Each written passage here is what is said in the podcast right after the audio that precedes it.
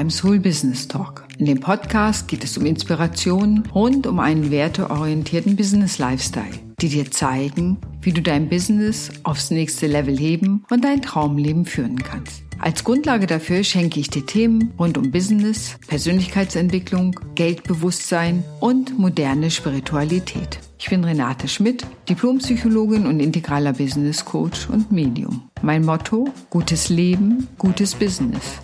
Ich wünsche dir viel Spaß beim Hören des Podcasts.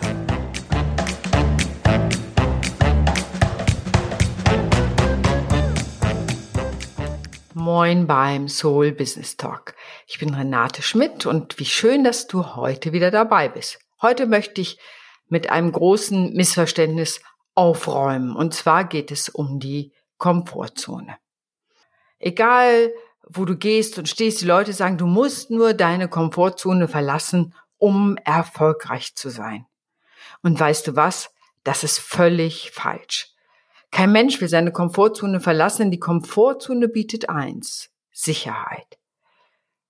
Du brauchst die Sicherheit, um überhaupt wachsen zu können und dich da unter Stress zu setzen und die Komfortzone zu verlassen, macht psychologisch gesehen zumindest überhaupt keinen Sinn.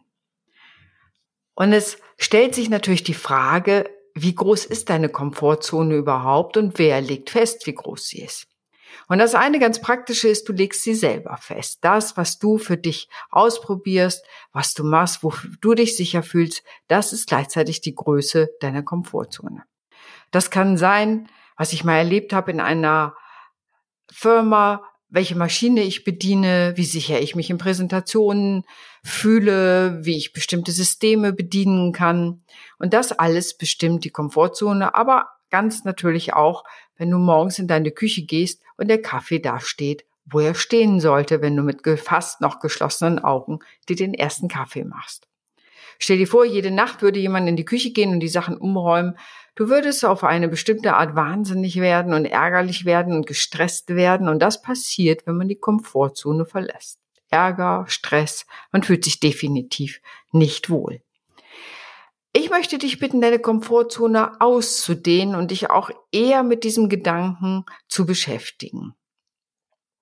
Das heißt, ausdehnen bedeutet, kleine Anpassungen zu machen, kleine Experimente zu machen, Neues auszuprobieren aus der Sicherheit heraus. Das bedeutet, wenn ich zum Beispiel eine Präsentation machen soll, dann bin ich gut vorbereitet mach vielleicht eine Entspannungsübung vorher. Mach mir klar, wie lang diese Präsentation dauern wird und dass es ganz ein Ende ist. Das heißt, ich bereite mich mental darauf vor und dann bin ich vielleicht auch eher in der Lage, diese Aufgabe gut zu absolvieren. Natürlich ist es so, dass es immer auch schwer ist für viele, die Komfortzone auszudehnen und das hat drei Gründe. Das erste ist die Angst zu versagen. Was ist, wenn ich es nicht kann? Was ist, wenn ich das, was ich probieren will, einen neuen Sportkurs zu beginnen, auf der Arbeit ein neues Konzept vorzustellen, mm, im Business ein neues Produkt auf den Markt zu bringen, was ist, wenn das nicht klappt? Das heißt, das kann manchmal ein Grund sein, gar nicht erst loszugehen, weil wir das Versagen verhindern wollen. Und natürlich ist das eine recht sichere Methode, aber solange du nicht ausprobierst, ob dein Angebot wirklich eine Marktreife hat, passiert gar nichts. Das heißt, du hast statt der 50% Chance, die du ja mindestens hast, wenn du deine Sachen zeigst und auf den Markt bringst und mit Leuten darüber erzählst, hast du null Chance, dass überhaupt irgendetwas passiert. Also die Angst zu versagen bedeutet für viele, dass sie gar nicht erst losgehen, ihre Komfortzone auszudehnen. Und ganz ehrlich, am Ende wird sie auch immer wieder etwas kleiner. Und das habe ich nämlich auch mal bei einem Kunden erlebt, der zu mir über eine Firma in die Beratung kam. Und zwar gab es da die Umstellung von der Handakte auf die digitale Akte. Und dieser Mann war das verrate ich dir jetzt schon nicht in der Lage, Zehn-Fingersystem zu schreiben, sondern im Adler-Suchsystem. Und das hatte seine Prozesse so verlangsamt, dass er mit seinen Akten wirklich zurückgefallen war und einfach nicht mehr hinterher kam, die zu bearbeiten. Man hatte ihm schon Hilfe beiseite gestellt, aber auch das reichte nicht. Und so kam man irgendwann darauf, dass er doch sowas wie einen Art Schreibmaschinenkurs machen möge, damit er in der Lage sei, dieses digitale auch zu integrieren in seine Arbeit und da eben auch in der Lage zu sein, die digitale Akte am Rechner auszufüllen. Und soll ich dir was sagen? Er ist am Ende zu den Kursen nicht hingegangen. Immer wenn er dran war, dann gab es Kopfschmerzen, dann passte irgendetwas nicht. Das heißt, er hatte im Grunde einerseits Angst zu versagen, dass er das vielleicht gar nicht hinkriegen könnte. Und das andere ist, und das ist manchmal noch was anderes, er hatte eine ganz eigene Agenda. Er hoffte im Stillen auch, dass der Arbeitgeber ihn deswegen irgendwann nach mehreren Abmahnungen entlassen würde und er so in einen von der Firma bezahlten vorzeitigen Ruhestand gehen könnte.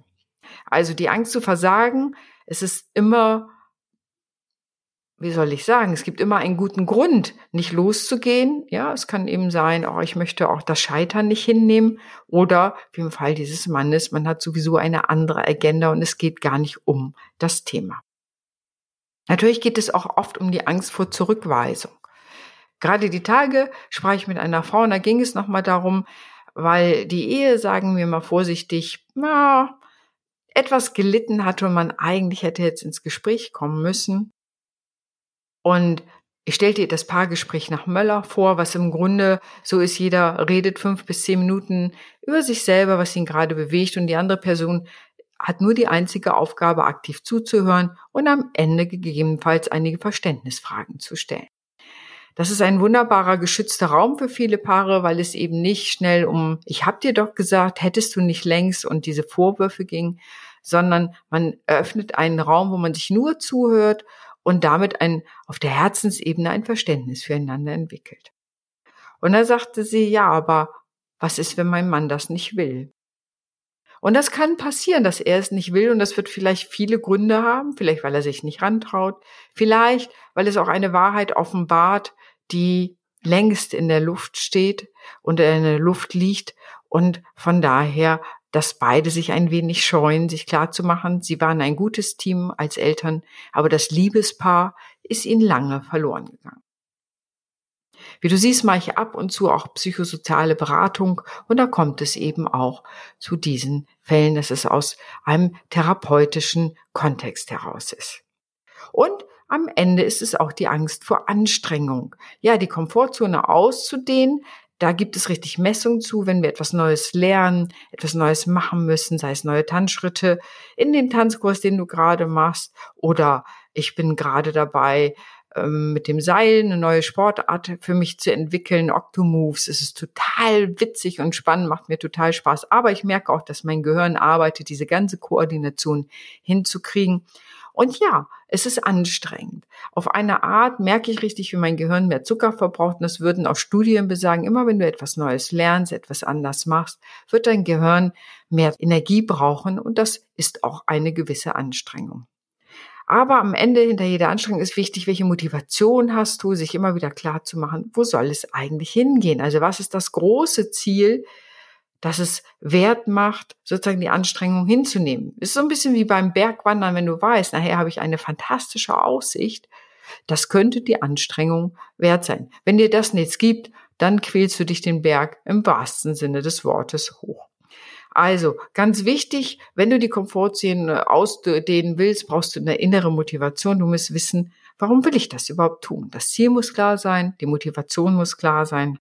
Und es erfordert Mut, etwas Neues zu machen, etwas etwas anders zu machen, was Neues auszuprobieren, sei es im geschäftlichen, sei es im privaten, erfordert auch immer Mut.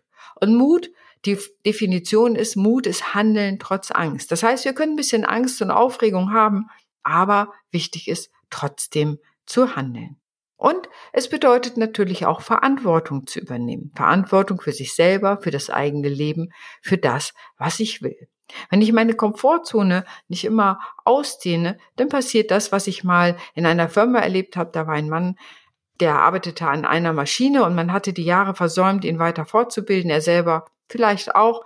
Und eines Tages wurde diese Maschine abgeschafft und man wusste mit diesen Mitarbeitenden nichts mehr anzufangen. Da war die Komfortzone im Grunde auf der Arbeit so klein geworden, dass er im wahrsten Sinne des Wortes keinen Boden mehr unter den Füßen hatte. Und das finde ich, ist mein Bild immer, dass die Komfortzone auszudehnen damit zu tun hat, sich eine größere Standfestigkeit zu schaffen, einen größeren Spielraum, ein besseres Spielfeld, auf dem ich mich bewegen kann, was immer dir gefällt. Manche sagen auch, das ist so, als würde ich immer mehr eine Schippe Sand hinwerfen können und einfach mehr Erde unter den Füßen haben, auf denen ich mich bewegen kann, wo ich einfach auch einen guten Raum habe, in dem ich mich bewegen kann und nicht nur eins, das ein Quadratmeter groß ist. Also ganz wichtig eben auch sich zu überlegen, warum will ich das Ganze eigentlich tun und eben auch sich klar zu machen, okay, was mache ich, wenn Dinge nicht funktionieren? Da gibt es immer die gute Idee, sich das vorzustellen, was ist das Schlimmste, was überhaupt passieren kann? Und wird es überhaupt wahr sein, dass es eintritt? Also diese zwei Sachen helfen dir schon, den Stress rauszunehmen, sondern immer auch eine Realitätsprüfung einzunehmen. Und am Ende musst du dich fragen, wenn du etwas Neues machst, ist es mir das wert? Ist das, was ich dadurch erlerne? Das kann auch sein, mal alleine zu verreisen oder in ein Land zu fahren, wo du noch nicht warst. Ist es dir das wert, dahin zu fahren, das Neue zu erleben, so ein bisschen deine Komfortzone auszudehnen oder auch nicht? Am Ende, psychologisch gesehen, was du gewinnst, ist mehr Selbstsicherheit, mehr Sicherheit im Alltag. Du hast einen größeren Spielraum, mit neuen Situationen umzugehen. Und das macht am Ende auch mehr Spaß. Von daher lade ich dich da herzlich zu ein, darüber nachzudenken, an welchen Stellen du deine Komfortzone ausdehnen möchtest, wo du wachsen möchtest, denn so findet Wachstum statt und nur so wird es am Ende erfolgreich. Die Komfortzone zu verlassen bedeutet für die meisten Leute eher in die Angst- und Panikzone zu geraten. Und wie du dir gut selber vorstellen kannst, aus Angst heraus kann man sehr schlecht handeln. Da will man nur Sicherheit haben und ist überhaupt nicht mehr bereit, die nächsten Schritte zu gehen. Von daher stell dir das einfach mal vor, immer kleine Schritte und das kann manchmal auch sein, neue Wege zu gehen, auch das hilft. Und unser Gehirn hat eine gewisse Neuroplastizität, so heißt es. Das heißt, wenn ich Neues ausprobiere, ist es so, dass das Gehirn sich auch umbauen kann und wir auch in der Lage sind, neue Dinge immer mehr zu lernen, zu implementieren und in der Lage zu sein, wie zum Beispiel neue Systeme zu bedienen oder was auch immer das in deinem Fall sein mag. Und wenn du Lust hast, dass du sagst, oh Mann, ich glaube, ich bin an dem Punkt, meine Komfortzone unbedingt erweitern zu müssen und brauche da ein bisschen Mut und Unterstützung und vielleicht auch ein paar Strategien, wie ich das machen kann, dann hol dir doch einfach ein Kennenlerngespräch bei mir, dann stacken wir beide mal darüber, wie ich dir helfen kann. Und das gilt genauso für private Dinge als natürlich auch geschäftliche Dinge. Denn nicht umsonst habe ich den Slogan gutes Leben, gutes Business. Und aus meiner Sicht gehört beides zusammen. Wenn es dir selber gut geht, bist du viel mehr in der Lage, egal ob du selbstständig bist oder angestellt bist, deine Arbeit gut zu machen, da erfolgreich zu sein und am Ende auch Spaß zu haben. Ich freue mich von dir zu hören und ich freue mich natürlich auch, was du dazu denkst. Kann man seine Komfortzone verlassen? Sollte man das? Oder ist es viel besser, sie auszudehnen? Und ansonsten freue ich mich, wenn wir uns kennenlernen. Deine Renate.